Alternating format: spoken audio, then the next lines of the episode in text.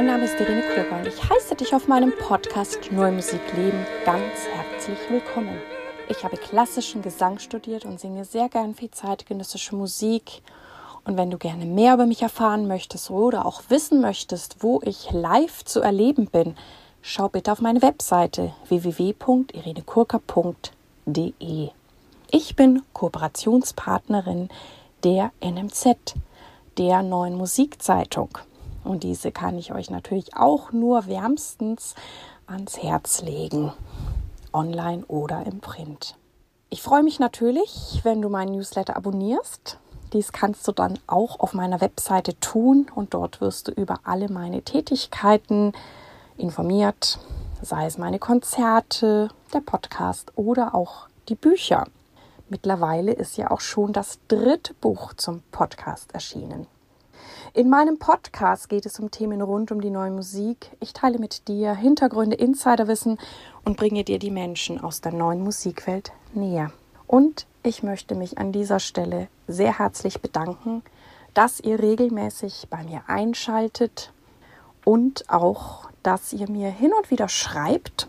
Meistens tatsächlich noch in der alten E-Mail-Form. Das mag ich aber auch sehr, sehr gerne. Und ja, das berührt mich immer wieder sehr. Ihr habt ja schon gemerkt, dass ich im Moment ein bisschen einen Schwerpunkt gelegt habe auf die Gesangsstimme und die Stimme in der neuen Musik und Extended Vocal Techniques. Und das ähm, macht mir auch gerade selber sehr viel Freude, mich mit meinen KollegInnen zu unterhalten, auch festzustellen, ja, da ticken wir ähnlich, da gehen wir das ähnlich an oder auch festzustellen, ui, da macht der Kollege, die Kollegin das aber ganz anders und es funktioniert auch. Insofern pickt euch das raus, was euch inspiriert. Entweder, ne, wenn ihr selber Sänger seid oder Musiker oder natürlich auch, wenn ihr Komponistinnen seid, zu sehen, was ist denn überhaupt wichtig, wenn ihr für Stimme komponiert und was sind vielleicht auch so, ich sag mal so No-Gos, ähm, ja, wo wir zwar als SängerInnen unser Bestes geben werden, aber es vielleicht ja immer ein bisschen unbefriedigend bleiben kann. In der heutigen Folge spreche ich mit der Sopranistin und Dirigentin Viktoria Vitrenko. Viel Spaß mit diesem Interview. Hallo, liebe Viktoria, liebe Viktoria Vitrenko, ich heiße dich heute ganz herzlich in meinem Podcast willkommen. Hallo, Irene. Und ich freue mich sehr, hier auch zu sein. Ja, ganz, ganz klasse. Ich habe dich ja auch schon öfters auf der Bühne erlebt und ähm, ja, jetzt dürfen wir dich ein bisschen besser noch kennenlernen. Und ich möchte dich auch fragen, wie bist du überhaupt zur neuen Musik gekommen? Ich glaube, das war eine, ja, einen lange, äh, ein langer Weg ähm, und äh, so, so ziemlich von der Hintertür, würde ich sagen. Also ich habe äh, mit fünf mit Geige angefangen und äh, mit elf äh, wurde ich an, äh, an einer Musikheimschule in Kiew aufgenommen mit dem Hauptfach Chordirigieren, also Chordirigat. Und seitdem hatte ich dann zweimal in der Woche Solfeggio, Harmonielehre, Dirigat, ähm, dreifach Chor, und so und so alles Mögliche halt. Und ich habe dann ziemlich frühzeitig entdeckt, also wir haben natürlich bei Solfeggio so viele so Ad-hoc-Singen Übungen gemacht, die teilweise gar nicht mal melodisch waren, und da habe ich entdeckt, okay, das macht mir eigentlich Spaß. Also diese teilweise, ich habe kein absolutes Gehör, aber so teilweise mathematisches, äh, harmonisches Denken, ja, an, also entdecken schnell, äh, um zu denken, okay, was sind das für Intervalle, auch große Intervalle, ja, wie hören Sie das an, wie hören Sie sich an, wie, wie fühlen Sie sich an? Äh, und da habe ich eben entdeckt, dass es macht mir viel Spaß, einfach diese Übungen zu singen. Und äh, man wird natürlich immer ja, fitter und fitter beim sowas, ja, und dann plötzlich auch die merkwürdige Intervalle Reihenfolge ist plötzlich, dann macht das Sinn, ja, und es ist nicht mehr so ähm, ja merkwürdig dann.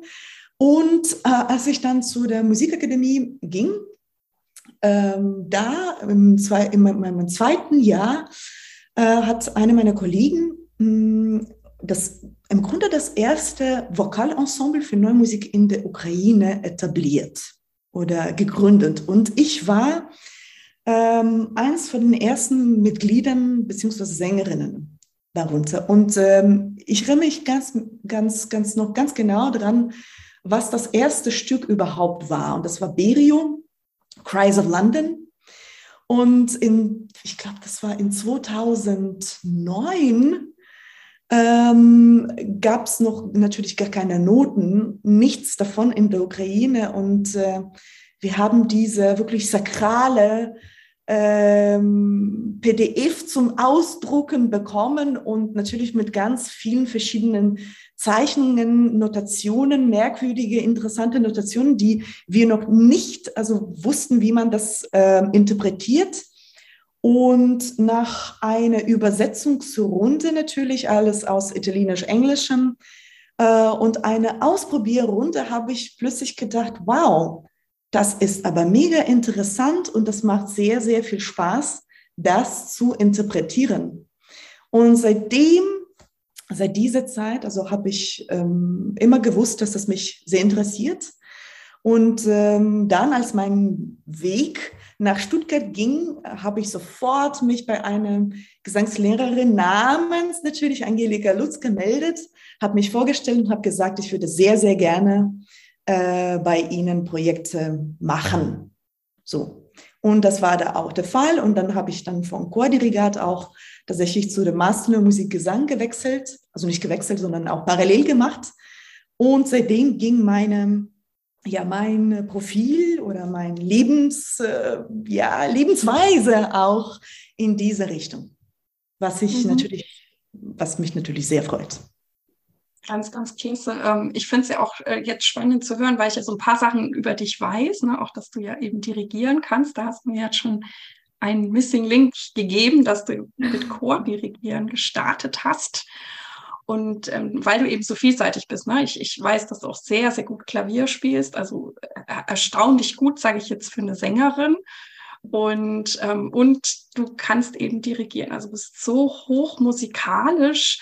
Ähm, das sind also auch, denke ich mal, so richtig gute Grundlagen, um darauf auch eben mit der neuen Musik aufzubauen, oder? Also auf jeden Hat dir das Fall. geholfen?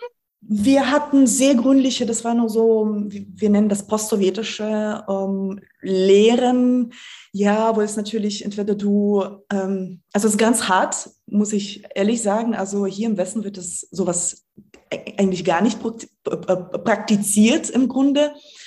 Aber es war so eine Zeit, wo, ähm, wo man ganz noch viel üben müsste. Also ich erinnere mich, ich war 14, 15 und ich musste fünf Stunden pro Tag Dirigat üben, einfach schieben vor, der, vor dem Spiegel. Zum Beispiel, ja, um diese Perfektionismus auszuüben und äh, mir einzueignen. Und das natürlich trägt, ja, also vieles muss ich jetzt nicht mehr, mit vielem muss ich äh, nicht mehr so viel Zeit verbringen. Und das natürlich ein so ganz, ganz konkret, was mir zum Beispiel heutzutage hilft, ganz viele Aufgaben zu ermöglichen oder ja, zu, zu äh, verwirklichen in sehr kurzer Zeit. So. Das ist natürlich ein Riesengeschenk, gerade bei der komplexen Musik, die wir machen. Wir ja, ja, ja, aber ich brauche durchaus auch Zeit, das einzustudieren. Ja, ja, ja, aber das ist natürlich nicht ohne viel üben. Also das ist weiterhin, um diese Musikalität, einfach diese Selbstverständlichkeit bei der neuen Musik zu erreichen. Also dieses Niveau, das braucht immer noch viel Vorlauf, immer noch viel Auseinandersetzung mit den Noten, mit dem, also Komplexität des Ganzen, um eben diese Komplexität in so eine verschiedene Bausteine zu, zu zerlegen und sich nochmal einfach ja ins Fleisch sozusagen zu kriegen. Und mhm. Das braucht immer noch viel Zeit. Also mhm. ich finde das auch spannend, weil du auch von deiner Ausbildung erzählst. Ich habe ja ähm, einen Großteil meiner Ausbildung tatsächlich in den USA gemacht, wo ich jetzt wenig mit neuer Musik zu tun hat, weil die, zumindest da, wo ich war, auch sehr, sehr konservativ waren. Aber ich fand jetzt zwei Sachen, die mich, wo ich mich erinnere. Ähm, das eine war, ich hatte halt auch Gehörbildung und ich war auch ein Jahr in München an der Musikhochschule und da haben die mich gleich in so einen ganz fortgeschrittenen Kurs gesteckt, weil ich halt ein bisschen was schon konnte. Und der hat sich einmal in der Woche getroffen und der, ich glaube, nach zwei Sessions ist der, hat er so angezogen, dass ich nur noch wie blöd in den Wald geguckt habe und eigentlich aufgegeben habe, wie viele meiner Mitkommilitoninnen. Und in den USA hatte ich Gehörbildung tatsächlich dreimal eine Stunde pro Woche. Mhm. Und wir haben ganz banal mit Intervallen angefangen. Und die haben die Intervalle so lange mit uns geübt, bis auch der Letzte in der Klasse das konnte. Vorher sind die nicht weitergegangen. Mhm. Und dadurch hat sich das viel, viel mehr gesetzt und man kam auch gar nicht so an diesen Punkt dieser Frustration, wo man irgendwie denkt, okay, die anderen können es jetzt vielleicht und ich bin jetzt hier irgendwie der, der Depp, der es halt nicht hinkriegt. Ja, ja, und das, das hat mir natürlich auch un unglaubliche Grundlagen gegeben. Und ich finde auch Gehörbildung ist sowas, das übt man. Und klar gibt es vielleicht Leute, die es schneller checken. Aber ich habe so das Gefühl, den, den Effekt hat man vielleicht auch erst später, vielleicht erst auch zwei Jahre später, wo plötzlich irgendwas Klick macht, was man vorher jahrelang geübt hat, aber man kriegt halt die Prüfung schon vorher abgenommen. Und das ist so ein langer, schwieriger Prozess, also wo ich auch immer eigentlich den Studierenden heute wünsche, dass, dass das, ich, ich weiß nicht, wie es heutzutage gelehrt wird, dass, dass man die dann viel mehr mitnimmt, damit man eben nicht frustriert ist. In München war es halt so, es haben alle aufgegeben und dachte sich, naja, wenn dann irgendwie in zwei oder vier Jahren die Prüfung kommt, muss ich mir was überlegen. Aber ja, das ist ja. ja eigentlich blöd. Ja, ich glaube, das ist einfach ähm, sehr viel Übung. Ja, und da muss man diese Frustration äh, ja einfach überwinden. Also andere, anderen Weg gibt es wahrscheinlich nicht. Ja.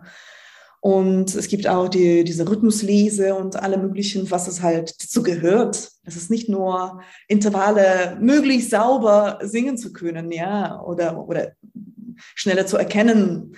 Ja, ähm, es ist einfach ein so ein Package, so ein komplexer Package. Und äh, wenn man das auch nicht sofort mitnimmt, ja, man hat so ein einfach Wissenslöcher einfach da oder da. Und es natürlich äh, erschwierigt die ganze Aufgabe. Hm. Ja. Und das andere, was ich jetzt auch spannend fand, ich meine, gut, du hast Chordirigieren studiert, aber auch das war bei mir ist in den USA anders gewesen als in, in Deutschland, weil wie gesagt, ich war ja auch in München.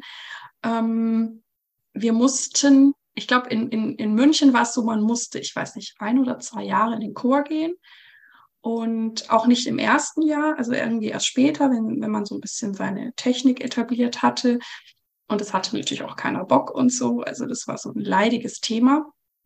Und in den USA musste ich in zwei Chören oder in zwei Vokalensembles singen. Das war Teil, also für alle, ich glaube auch für die Instrumentalisten, das war für uns alle Teil dieser Ausbildung. Und auch da, ich sage jetzt nicht, dass ich das jetzt immer toll fand. Ich war, wir mussten in einem großen und einem kleinen Ensemble tief sein.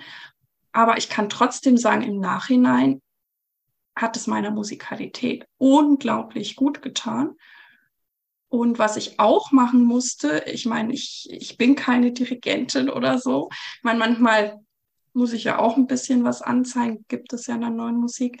Und wir hatten auch einen Kurs, ich musste ein Semester lang Chor dirigieren belegen, weil die das mhm. auch einfach als Teil so der Gesamtausbildung gesehen haben. Nicht im Sinne von, es muss jetzt jeder ein Dirigent werden, sondern dass man überhaupt mal weiß, was überlegt sich eigentlich die Person auf der anderen Seite? Was muss die überhaupt vorbereiten, dass das überhaupt funktioniert? Und auch dafür bin ich so dankbar, einfach mal diesen Perspektiven, diesen Erfahrungswechsel gemacht zu haben. Und ähm, gesagt, also früher gab es, ich ich, ich kenne mich jetzt nicht aus. Ich glaube, es ist, ähm, entwickelt sich ja auch immer ganz viel auch an ja. den Hochschulen hier. Aber damals, als ich in München studiert habe, gab es das alles nicht. Und insofern war ich dann sehr dankbar, weil ich durch die USA auch so eine ähm, sehr fundierte Ausbildung bekommen habe. Und das höre ich jetzt bei dir auch raus mhm. und ähm, merke, ne, du bist natürlich auch super talentiert, aber hattest offensichtlich auch dieses Glück, dieses Fundament mitzubringen. Und das ist ja, ja genial. Das das ist auf jeden Fall, und ich bin auch der Meinung, dass im Grunde ein so ein Chorgesang oder gemeinsames Singen, würde ich das so eher bezeichnen, ja, das bringt äh, also Musikalität viel weiter. Und das äh, als, auch als Musiker, als einen, genau, als ein Mensch, der dann gemeinsam gemeinsam Musik dann macht und natürlich bei Solisten ist es äh, halt gegessen, ja, aber, aber viele werden ja halt keine Solisten sein, ja, und äh, eben dieses gemeinsame Musizieren zu können und vor allem äh, nicht nur mit dem Instrument, ja, was, sondern mit dem eigenen Körper sozusagen, ja.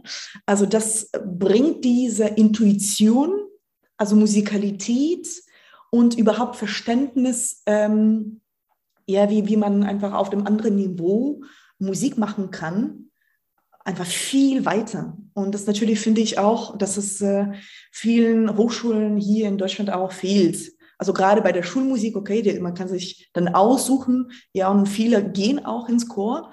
Ähm, aber ich würde das auch für viele andere Studiengänge auch wünschen, dass man das zumindest für ein Semester erlebt. Mhm. Ja. Mhm. Und ähm, weil wir gerade jetzt auch so ein bisschen schon praktisch technisch reden, ich finde es ja immer super spannend, ähm, wenn ich mich mit SängerInnen unterhalte, dass wir nicht gleich an die Stücke rangehen, vor allem auch was die Tonhöhe betrifft. Also natürlich gibt es die, sage ich jetzt, Privilegierten, die absolut hören. Mhm. Ähm, dann gibt es die, ähm, die sehr gut vielleicht auch wie du mit den Intervallen sind oder dann womöglich auch mit der Stimmgabel. Ähm, und dann gibt es die, ähm, die sehr, also ich gehöre da dazu vielleicht auch, weil ich auch ziemlich viel Klavier immer gespielt habe. Ich denke sehr in großen Zusammenhängen mhm. und arbeite auch sehr viel mit Muskelerinnerung, Mus Muskelgedächtnis, dass ich es mir halt oft genug sozusagen einprogrammiere und dann treffe ich diese Töne und so. Und ähm, das finde ich immer wieder interessant, dass das unterschiedlich ist oder mal ist es natürlich auch eine Mischung. Und ähm, wie studierst du diese schweren Stücke ein oder auch gerade ähm, was jetzt die Tonhöhe betrifft? Ähm, ja, so für mich ist die erste, also Impression ist, glaube ich, auch wichtig. Ähm, einfach ganz plakativ die, äh, die Noten versuchen vom Blatt zu lesen. Einfach die Intervalle ähm, und außerhalb des Tempos natürlich Rhythmus und nur zu spüren, ähm, wie ich diese Intervalle sofort intonationsmäßig interpretieren kann ja, also es ist nicht nur halt die Melodien, die man dann versucht irgendwie sich zu merken, ja, was natürlich schon sofort schwer sowieso ist, ja. Aber dann die weitere Frage und einen weiteren Schritt ist, wie man diese Intervalle auch interpretiert, ja, und welche Klangfarbe damit nimmt, ja. Und äh, das beim so einem Prima Vista vom Blatt lesen spielt für mich eine ganz, äh, ganz große Rolle, weil dann, das bedeutet für mich, je schneller ich das auch äh, also le lesen kann, also einfach sportlich sozusagen, ja, desto schneller ich kann zu dem zweiten Schritt eben diese Interpretation der Intervallen ja übereingehen sozusagen ja. Aber es ist immer noch ähm, auseinandernehmen ganz langsam mit viel Glissandi so dass man diese auch Verbindungen auch hat äh, so einen Spagat macht zu einigen Intervallen zum Beispiel ja die gerade nicht zusammenliegen ja. Ähm, ja es ist auch so sofort technische Fragen. Dann versucht man herauszufinden okay hier ist das liegt nicht besonders in meinem ja, Spagat-Range sozusagen, ja. Äh, das muss man von anderer Seite rankommen und so. Also es ist, ähm, es ist Prozess, ja. Und das natürlich auch wie bei anderen Menschen, bei, nehm, bei mir nimmt es genauso viel Zeit, ja. Aber dann mhm. zum Beispiel mache ich, dann lerne ich parallel einfach sofort Rhythmus und dann äh, Text im Rhythmus und dann noch Aussprache und dann Gesamtkonzeption und dann, ähm, und dann so aus diesen kleinen Bausteinen wird es natürlich dann schneller mhm auch ein äh, Werk, Werk tatsächlich etabliert oder ja, mhm. Begriffen sozusagen. Aber du bist dann auch jemand, der das so ein bisschen strategisch auch auseinanderpuzzelt. Ich meine, du hast ja bei Angelika studiert. Ich weiß, dass sie das macht. Ich mache das auch, aber es gibt auch Kolleginnen, die das eben auch wieder anders angehen. Mhm. Aber du bist auch eher jemand, der so diese verschiedenen Layer auseinander nimmt und dann wieder ja, ja, ja. Also ich glaube, ich, ich sehe ähm, also wie diese kleine Bausteine, ja, als auch das Gesamt, das natürlich aus der dirigentischen Perspektive, ja, also wovon, ja, was beinhaltet dieses Stück, was ist das, ja, wie ist das dann konzipiert, wo sind die Anhaltspunkte, die mein Leben zum Beispiel äh, mir erleichtern könnten, wenn ich dann über Kammermusik äh, zum Beispiel spreche, ja, also wer spielt was, mhm. wie, man, wie man das dirigieren würde. Ja? Also solche Fragen ist natürlich auch sofort im Spiel. So einfach das gesamte Überblick ja, von dem. Mhm. Und ähm, du hast uns jetzt erzählt, was du alles kannst, wo du herkommst und dass eben über diese Solfeggi-Übung du zur Stimme gekommen bist. Welche Bedeutung hat jetzt Stimme in deinem Leben? Würdest du sagen, das ist dein, dein Hauptakt? Ja, also ich, ich sage, Stimme ist das Leben. Ja, also durch die Stimme erleben wir, erlebe ich die Musik, ich erlebe andere Menschen durch meine Stimme, ich erlebe Kultur, Politik, unser Sozium, unsere Zeit durch die Stimme und das natürlich, ähm, ja, Stimme gibt mir auch die Möglichkeit, mich zu entfalten auf der Bühne, mich zu präsentieren, meine Gedanken äh, zu äußern und äh, einfach zu bewirken, was es zu bewirken gibt. So, und über die Stimme habe ich natürlich jetzt äh, zu vielen, vielen verschiedenen auch ähm, anderen Genres und nicht nur neue Musik kommen. Und ähm, ja, Stimme setze ich ein dann bei den interdisziplinären Projekten, die ich dann auch, auch entwickle. Also das ist ein, ein Abenteuer und ein Prozess und eine Entwicklung und ähm, einfach viele Möglichkeiten, die es mit sich bringt. Und würdest du sagen, ich meine, gut, du bist jetzt zu Angelika gegangen, ähm, hattest du so Vorbilder, also die dir auch mit diesen, ich sage jetzt auch Extended Vocal Techniques helfen konnten? Ähm, weil ich bin jetzt noch so eine Generation. Ich hatte das Gefühl, bei mir war sehr viel Learning by Doing. Also ich hatte keine Ahnung, an wen ich mich hätte wenden sollen und habe eigentlich mir so gut wie alles selber erarbeitet und finde es natürlich großartig, dass es jetzt ähm, Lehrkräfte, ProfessorInnen gibt. Wahrscheinlich mittlerweile vielleicht tatsächlich auch an jeder Hochschule mindestens eine Person, die das dann doch lehrt für die SängerInnen. Äh, wie war das für dich? Also natürlich, Angelika war mein höchster Vorbild in diesem, in diesem, in diesem Sinne, weil vor allem sie war vor Ort und sie könnte das wunderbar, einwandfrei äh, immer vorzeigen, ja. Aber ähm, das ist immer noch Learning by Doing, weil es natürlich, wenn wir dann über Physiologie sprechen und nicht gerade Belcanto Gesang, was immer noch verschiedene ja, Herangehensweisen bei jedem, jeder einfach beabsichtigt. Äh, und natürlich, wenn wir sprechen über die neuen, also erweiterten Stimmtechniken, das sind die ähm, ja, Herangehensweisen auch verschiedene. Also äh, für einige könnte das, äh, also die könnten zum Beispiel pfeifen, ja, auch ja, seit, seit die dann halt Kinder sind. Und ich, ich musste mir halt peu à peu das aneignen, weil ich das nie halt physikalisch begreifen könnte, okay, wie man das jetzt macht, ja. Oder so Strohbass, wenn man so Strohbass singt, ja. Ich singe das nach Gefühl und ich kann diese Ton super langen Orgel Punkt halten und für viele, also es ist einfach schwer, ja, also es ist hm. verschiedene, ja, halt Punkte, Komplikationen, je nach Physiologie, so auch, aber es ist natürlich mega, ähm, das ist mega hilfreich, wenn man jemanden doch hat, äh, ja, mit wem man sich das diskutieren und auseinandersetzen kann. Hm. Vor allem, was, allein was alleine einfach die Annotation im Stück betrifft, um das überhaupt herauszufinden, was das soll. Ja, was wollen die da von uns, die Komponisten? Ja. Ja, du hast auch schon angesprochen, ja, wir sind halt sehr, sehr individuell, also gerade mit der Stimme noch vielleicht individueller als ein Instrumentalist und na, ne, etwas, was mir leicht fallen kann, kann dir schwer fallen und vice versa. Also das ist, das ist unglaublich. Ähm, ja, ähm, du hast jetzt das Pfeifen angesprochen. Ich kann nicht wirklich pfeifen. Ich weiß, Kathy Barbarian konnte es auch nicht, aber falls du weiß, wie man da hinkommt, würde ich noch einen Kurs nein, belegen. Nein, tatsächlich, ich kann auch nicht pfeifen, aber äh, als ich dann Nunu war das Solo Morendo, also den Quartett, Frauenquartett, gesungen habe. Und da musste man natürlich pfeifen, den gleichen Ton, den man singt, der dann aber eine Oktav höher klingen würde. Also ich habe tatsächlich einfach geübt, genau diese Töne zu pfeifen. Es ist einfach so. Ja, aber so eine, eine Melodie kann ich immer noch nicht pfeifen. Ja. Was ist noch ein natürlich äh, für mich eine Inspirationsquelle und natürlich Informationsquelle, äh, ist immer noch ein, äh, das Buch von ähm, ähm, Nicholas Isherwood, äh, mhm. von Bärenreiter natürlich. Äh, das ist das Heil wahrscheinlich, das wir jetzt alle haben.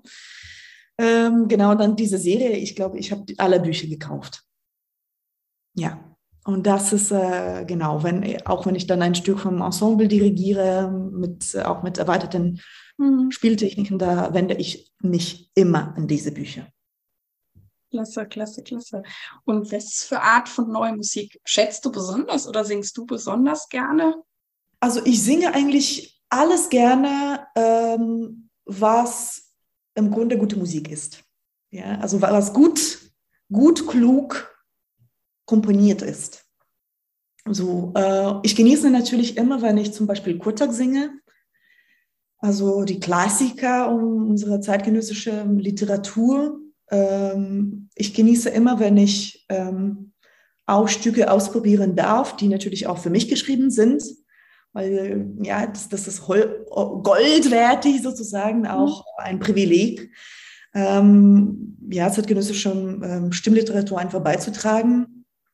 Aber es gibt äh, ja die Stücke einfach einige Stücke, wo man sich sagt, okay, das ist jetzt nicht besonders mein Repertoire halt, aber ich muss es immer noch interpretieren und das präsentieren und äh, ja, man einfach, man versucht einfach das, das, davon das Beste zu machen. Aber ich glaube, das ist immer so. Genau. Und ähm, ja, wir wissen jetzt, dass du ein Multitalent bist, mindestens als Sängerin, Pianistin und Dirigentin. Ähm, hast du das Gefühl, das befruchtet sich oder kann das auch mal ähm, herausfordernd sein oder was hat es oder was macht es dann vielleicht auch mit der Struktur oder den Ablauf deines Tages, wenn du so viel kannst? Also zum einen, äh, es erleichtert mir, also diese Diversität der Gestaltung, das erleichtert mir einfach meinen Fokus. Ich bin so ein Mensch, ähm, ich muss die Dinge oder ich, ich mag die Dinge schneller machen. Ja, aber ich werde dann auch so schnell desinteressiert sozusagen, ja. Äh, und dann denke ich, okay, jetzt wechsle ich meinen Fokuspunkt und dann ist meine Arbeitsfähigkeit ist immer noch ähm, hoch sozusagen, so eine Hochdreh, aber dann mache ich was anderes, ja. Und so versuche ich meinen, meinen Tag zu gestalten, dass ich dann nicht immer halt am Laptop sitze und einfach Orga-Work mache, aber auch dann gehe zu singen und nach zwei Stunden Gesang gehe ich wieder ans Laptop, irgendwas zu ja, veranstalten, irgendwas zu organisieren und dann gehe ich dann ans Klavier und spiele irgendwas da, also oder Partitur erlerne, also es ist ähm, ja irgendwie so, irgendwie so. Also es fällt dir auch leicht und es befruchtet sich für dich, dass du da auch so hin und her springen kannst. Ja, ja, ja, aber es ist auch ähm, also ein, ein, ein Punkt gibt mir oder es kann mir teilweise so einen anderen halt Einblick in die andere Arbeit verleihen, mhm. ja, weil ich dann irgendwie ähm, so ja anders inspiriert bin sozusagen, ja, und dann kann es sein wie bei ich weiß nicht, wie bei Komponisten, die dann in Badewanne sitzen und dann plötzlich, wow, eine brillante Idee haben und so kann man das auch, ja, wenn man halt ähm, so ein Background, ähm, so eine andere, andere Gedanken noch trägt, ja, und das, das wird dann wachsen irgendwann mal. Und diese Zeit ist natürlich goldwertig, wenn man das einfach ähm, genauso ja, inspiriert und ver verbringen kann. So. Mhm. Ist ein bisschen schwierig zu erklären, ein bisschen ja. wahrscheinlich viel Esoterik da, dabei, aber ähm, genau, aber Nee, ich kann das, kann das total nachvollziehen, weil du ja auch, ähm, darüber sprechen wir vielleicht auch noch, ne, du kuratierst ja auch viel oder denkst, bist ja auch wirklich selber kreativ. Du bist ja jetzt nicht in Anführungszeichen eine Sängerin, die man einfach jetzt nur bucht und dann singst du da fantastisch. Das machst du auch, aber du denkst dir ja auch was aus. Und ähm, ich mache das ja auch und ich merke tatsächlich diesen Prozess, den du auch sagst, dass da, da gehe ich irgendwie spazieren oder irgendwie ist alles noch Wust in meiner Birne und irgendwann macht es klick, klick, klick, klick, klick und dann weiß ich genau, was dran ist. Und manchmal muss man auch diesen, diesen Gärprozess irgendwie aushalten. Also manchmal kann ich auch, wenn ein gewisser Druck da ist, sofort, sage ich auch, was ausspucken oder es ist eine Antragsfrist oder irgendwie. Aber manchmal gärt es halt so vor sich hin und ich so, okay, es ist irgendwie noch nicht fertig. Ich muss das da weiter in meinem Kopf arbeiten. Ja, aber ich genau diesen Prozess genieße ich wirklich, wenn, wenn es eine zum Beispiel eine Idee gepflanzt ist erst, ja, und bis sie dann hochwächst und äh, ja, irgendwas Früchte trägt. Also diese, dieses Prozess ist für mich am kreativsten. im Grunde, ja, weil ähm, es sind noch viele Bestandteile, also unbekannt, ja, und um das auf eine logische und äh, wirklich hochkünstlerische Art und Weise einzufüllen, das beansprucht sehr viel. Und teilweise, man kriegt das durch die Gespräche mit anderen, ja, durch einfach zufällige Begegnungen oder einfach ein Buch lesen und dann man hat plötzlich diese Idee oder was man sucht, so zum Beispiel, ja.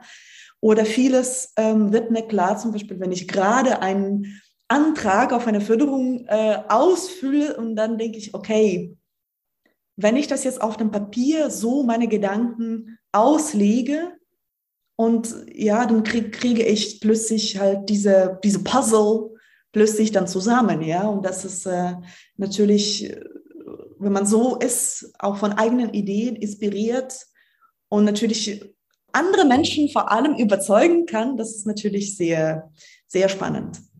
Und es gibt einen Spruch, den ich äh, mir sehr oft schon nach dem Konzert anhören durfte von Menschen, die mich ja dann fragen, Frau Kurka, das, was Sie da auf der Bühne machen, machen Sie sich nicht die Stimme kaputt.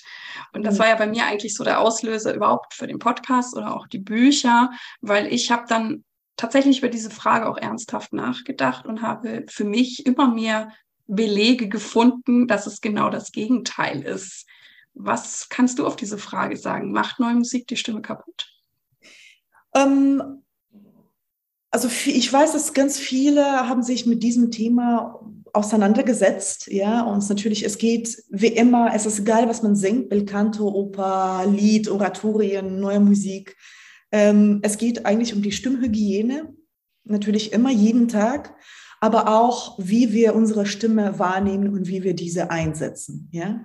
Also ich würde immer sagen, wenn wir an, gerade an der erweiterten Stimmtechniken arbeiten, also zum Beispiel so ein Scream, ja, oder Screamo oder, oder, oder Glo äh, Singen auf Glottis oder, oder was auch immer, ja, also irgendwas, was unbekannt ist, was, äh, was vielleicht ähm, durch eine Klangvorstellung erst rangehen sollte, ja, aber ich würde immer sagen, okay, man erleichtert diese Aufgabe, du kannst alles ausprobieren, wenn du auf der Stütze das machst. Ja? Wenn du halt äh, offen in deinem Hals bleibst, wenn du äh, nicht so, also wenn du keinen Druck gibst, sondern eben über diese Klangvorstellung gehst. Ja? Und im Grunde da eigentlich soll und darf nichts Schlechtes passieren. Ja. Aber es ist immer natürlich nach gerade solchen Aufgaben oder solchen Stücken, wo man halt 15 Minuten lang gerade schreien muss. Ja, das ist einfach äh, Frage, wie du rangehst an diese Stücke. Ja? Oder was im Grunde der Message von solchen Stücken von der kompositorischen Sicht sein soll. Ja? Was, was soll es bei dem Publikum bewirken? Ja? Was bewirkt es bei dir?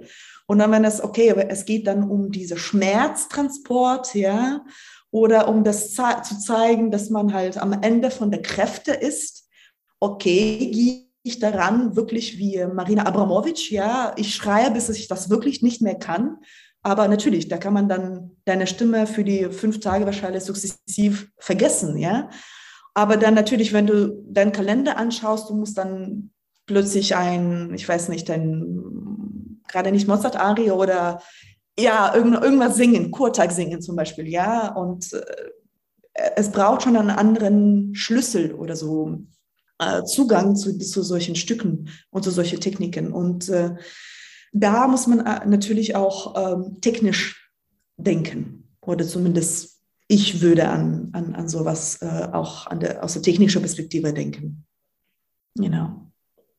Also Aber denke, viele Grunde, von uns gehen das so an und dann ähm, glaube ich auch, dass man eben sehr gesund singen kann. Also ich sehe es ja immer eher als die Erweiterung meiner Möglichkeiten. Natürlich gibt es auch manchmal Aufgaben in Stücken, ähm, wo ich auch erstmal eine Weile brauche, um das wirklich zu finden. Also es gibt Sachen, die man, na, da weiß ich sofort, wie ich es machen muss. Und dann gibt es Sachen so, okay, ihr redet, das ist jetzt wirklich herausfordernd. Kriegst du das jetzt hin, dass es dir damit gut geht, ne? Ja, aber das ist für mich auch die Frage, ähm, es ist immer Lernprozesse. Ja? Und das Ergebnis muss, muss nicht halt zu diesem Perfektionismus führen, ja. Und äh, für mich ist es eher wichtig, was, was ich mit diesem Stück sagen will. Ja, und aus dieser Perspektive kommt natürlich die, der Prozess die Realisierung im Grunde, ja, also der technische Realisierung dieser Idee. So, ähm, daher würde ich sagen, also, ähm, also wir sind nicht dafür da, auch nicht ausgebildet und arbeiten nicht daran, um unsere Stimmen zu zerstören natürlich oder zu gefährden, aber eher zu exploren, ja, also eher zu entdecken viele Möglichkeiten und diese zu befrucht, äh, befruchten, ja, und diese natürlich weiter zu pflegen. Also, und das ist genauso wie bei Belcanto. Genau. Und wenn ich jetzt, du unterrichtest ja jetzt auch neue Vokalmusik an der Hochschule in Stuttgart. Das heißt, wenn ich ja, jetzt bei, zu dir käme, dann lerne ich das jetzt alles von dir auch. Ähm, genau, ich habe ein kleines Lehrauftrag ähm, an der Hochschule in Stuttgart äh, und äh, also dieses Semester, im Wintersemester, äh, habe ich angeboten Interpretation der neuen äh, Musik, also im Grunde so ein No Music Coaching zu machen. Und das ist natürlich spannend, also Bandbreite an den Möglichkeiten und an den Kenntnissen natürlich groß. Also ich habe dann äh, für, also von, von den, äh, ja, A und Bs der neuen Musik, äh, Literatur, ähm, grafische Partitur lesen, interpretieren, ähm, bis hin zu, okay, viele Sängerinnen wollen dann oder würden dann gerne ins Chor zum Beispiel gehen und Praktikum oder auch dann arbeiten.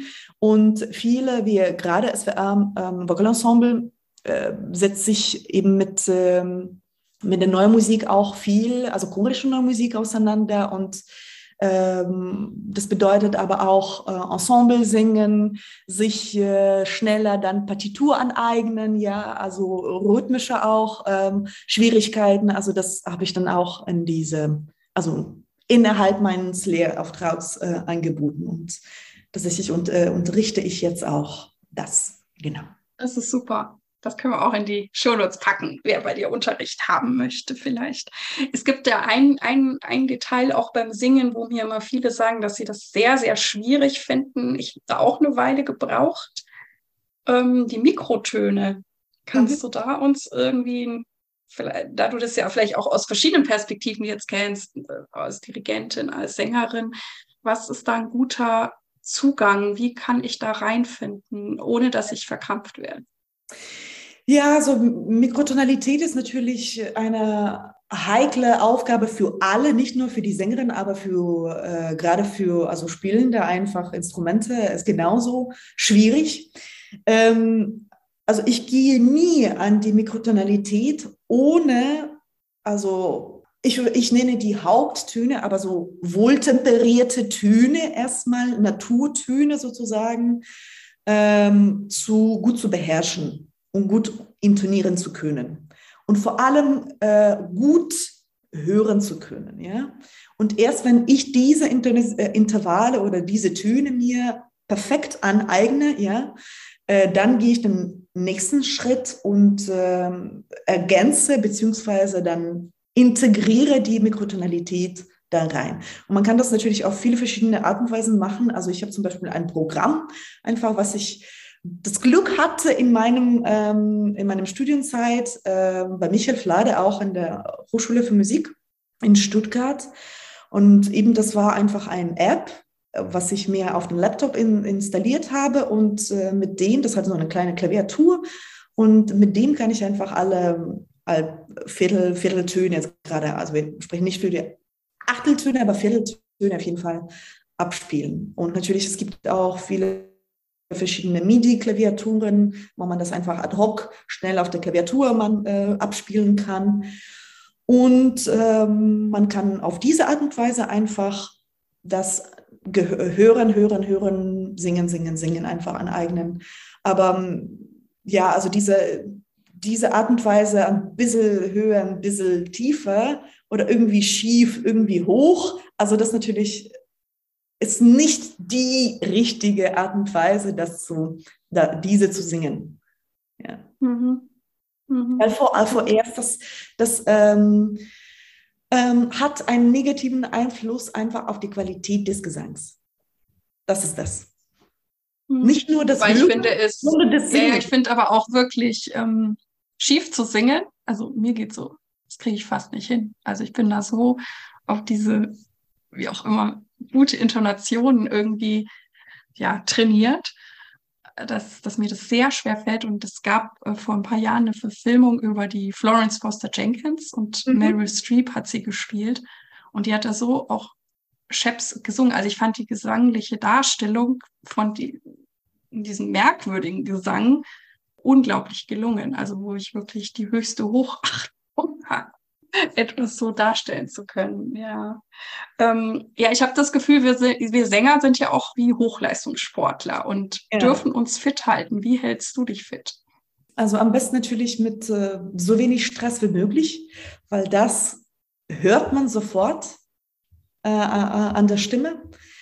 Einfach einen ähm, möglichst stressfreien Tag zu haben. Das bedeutet einfach die äh, Routine, aber auch behalten, also gesund essen, viel trinken, äh, möglichst auch viel Sport machen. Also ich mache oder ich versuche, ich bemühe mich immer, also regelmäßig wie möglich Yoga zu machen, zum Beispiel, aber auch ähm, Stimme zu pflegen, das bedeutet, ähm, ja, gesund, möglichst gesund zu singen, immer auf der Stütze, ähm, nicht zu flüstern, nicht zu viel sprechen, ja, ähm, einfach dem, dem Körper und der Seele gut tun. Und ich glaube, das spiegelt sich natürlich auf deinem psychologischen Verehrs und aber auch äh, physikalischem Zustand. Und das ist natürlich alles mhm. Stimme. So. Mhm. Und das, ich höre so raus, du bist dann anscheinend auch eher ein strukturierter Mensch. Gibt ja auch die, die so ein bisschen spontaner, chaotischer ja, sind. Ja, ja, Also ich bin aus dieser Perspektive kein nächtliche Künst, Künstler, Künstlerin. So, ähm, nein, nein, nein. Also für mich Routine spielt tatsächlich eine sehr, sehr große Rolle. So, mhm. ich, äh, mein Ablauf einfach äh, so, ja, so, so gewöhnlich wie möglich einfach habe. Es gibt natürlich mhm. so Arbeitstage, wo halt man viel verreist oder beziehungsweise viel, äh, ja, irgendwie, ja, spontane Sachen hat. Äh, nicht ohne natürlich, aber ähm, ja, möglichst stressfrei oder mit so wenig Stress wie möglich das zu behandeln. Und äh, du hast ja eben auch mit vielen Komponistinnen zusammengearbeitet. Ähm, was schätzt du da besonders? Ähm, Austausch, das natürlich zum ersten, also sich gegenüber mit vollem Respekt äh, und mit Hochachtung und äh, mit ähm, ja, viel Verständnis einfach ranzukommen. Also für die zum ersten, was bedeutet für mich meine Stimme? Was sind die Möglichkeiten meiner Stimme? Ja, was sind meine Möglichkeiten? Und zum anderen, was, okay, was, was könnte es dann entstehen? Was ist, was für eine Art Komposition könnte es sein? Ja, was sind ähm, meine Wünsche daran, ja, meine Ideen eventuell, ja, und vieles äh, wird es auch klar im Austausch eben und ähm, mit viel Ausprobieren natürlich, ja. So, aber nur um, um sich gegen, gegenseitig zu spüren, gegenseitig zu, zu verstehen, glaube ich, kann wirklich ein, äh, ein hochspannendes Prozess entstehen. Und wenn ich jetzt so an die, die jungen Komponistinnen denke, die dann vielleicht ne, in ihre ersten Proben kommen oder zu dir kommen und singst dann ein Stück von ihnen, gibt es irgendeinen, den du ihnen geben kannst, oder sagst, dass das erleichtert ist für dich als Interpretin?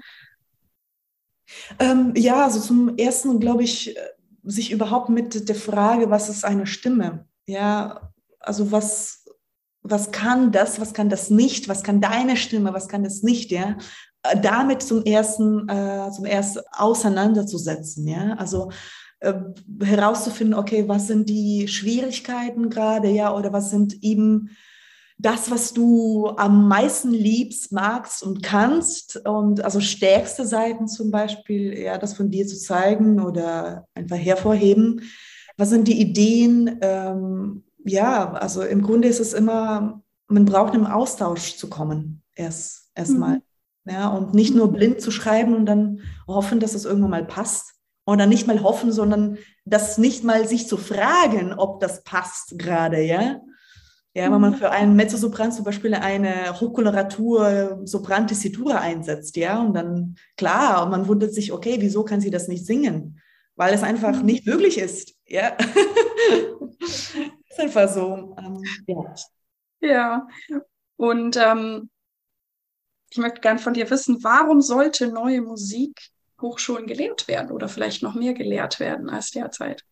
Ja, also neue Musik ist genauso wie zeitgenössische Kunst. Ja, es ist egal, was man anschaut. Es ist die Zeit, es ist die Kunst, es ist die Musik, die man heutzutage und aktuell kreiert und schreibt. Und natürlich, das spiegelt äh, Tendenzen, also unsere aktuelle Tendenzen in der Welt, in der Soziopolitik, äh, in unserem Leben einfach, ähm, also wieder.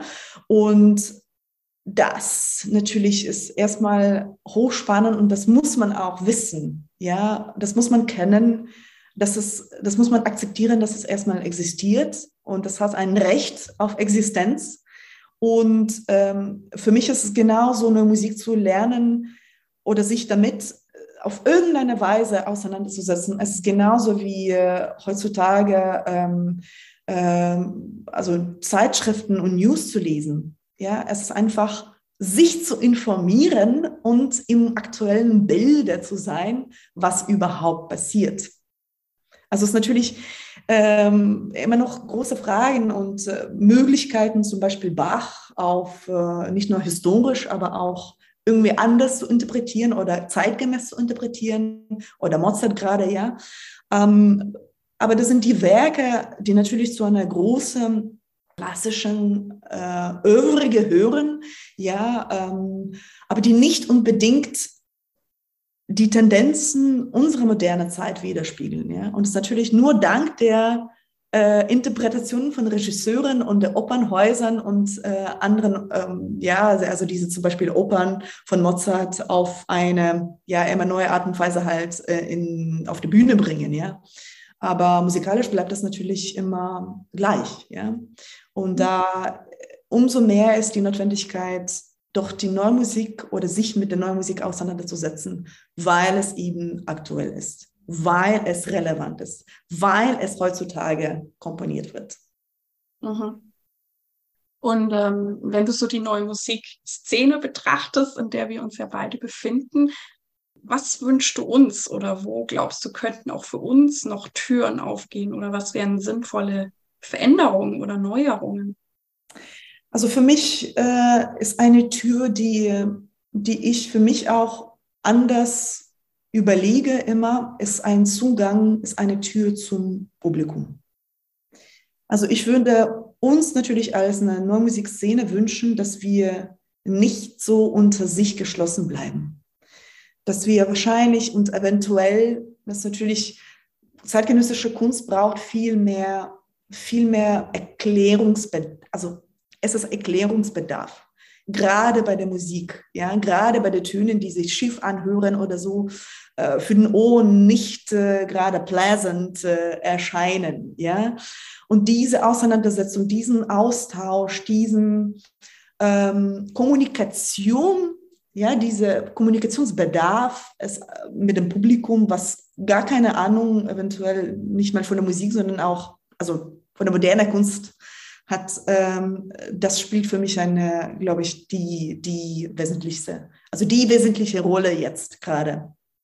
Einfach uns nicht in der Blase zu halten, einfach weiterzugehen, weiter zu überlegen, okay, wie können wir neue Musik anders präsentieren? Wie können wir neue Musik äh, viel näher an das breite Publikum bringen? Wie können wir andere äh, Layers, äh, Schichten von unserer Gesellschaft einfach dazu involvieren? Wie können wir neue Musik äh, vielleicht unterrichten durch Workshops, Meisterkurse, durch spannende Programme, ich weiß nicht, äh, irgendwie Kinderspiele mit neuer Musik, whatever. Ja, es kann natürlich alles Mögliche sein, aber äh, diese Popularisierung, ja, sich Nähe bringen von der neuen Musik, das soll und das muss, glaube ich, von früh, früh, früh an anfangen.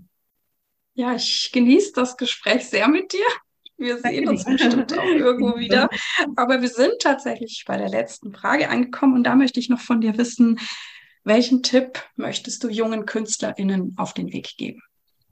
Ja, glaube ich, ähm, nie, nie aufhören, ähm, ja, zu träumen, ist natürlich plakativ gesagt, aber ähm, eine Vision vielleicht zu haben von dem, was man erreichen will, von dem, wie weit man gehen will und eben diesen Endpunkt vielleicht sogar nicht mehr zu haben, sondern immer diese weitere und nächsten Schritt zu überlegen und weitere Visionen zu haben und weitere Ideen zu entwickeln und weitere ähm, ja, ja, Punkte zu setzen oder so, ja. Ähm, gehen und einfach schauen, was es an sich bringt. Weil es ist immer, wie ich sage, es ist ein Lernprozess. Und man kann, glaube ich, es, es kann nie genug werden, einfach neue Musik. Ja, und äh, sich zu entdecken, auch sich nicht zu verlieren vielleicht dabei bei diesem Entdeckungsprozess, ähm, ja, einfach diesen Abenteuer einfach so stressfrei und äh, sehr so offen wie möglich äh, anzugehen. Ja, vielen Dank, liebe Viktoria, dass du heute mit mir gesprochen hast. Ich wünsche dir natürlich für all deine Projekte alles Gute und freue mich auch auf ein Wiedersehen. Ja, ebenso, ebenso. Danke dir. Dies war also das heutige Interview und ja, ich bin wie immer sehr dankbar für meinen wunderbaren Gast. Ich hoffe, du konntest viel für dich mitnehmen und es hat dich inspiriert und ich freue mich auf deine Ideen, Anregungen und E-Mails oder auch über Facebook. Vielen Dank, dass du bei mir eingeschaltet hast. Ich hoffe, es hat dir gefallen und dich inspiriert und ich freue mich sehr, wenn du dir Zeit nehmen kannst, meinen Podcast deinen Freunden und Kolleginnen weiter zu empfehlen oder dir sogar etwas extra Zeit nimmst und diesen Podcast eine gute Bewertung auf iTunes abzugeben. Ich danke dir. Dir alles Gute. Lebe deine Musik, lebe dein Leben und bis zum nächsten Mal, deine Irene.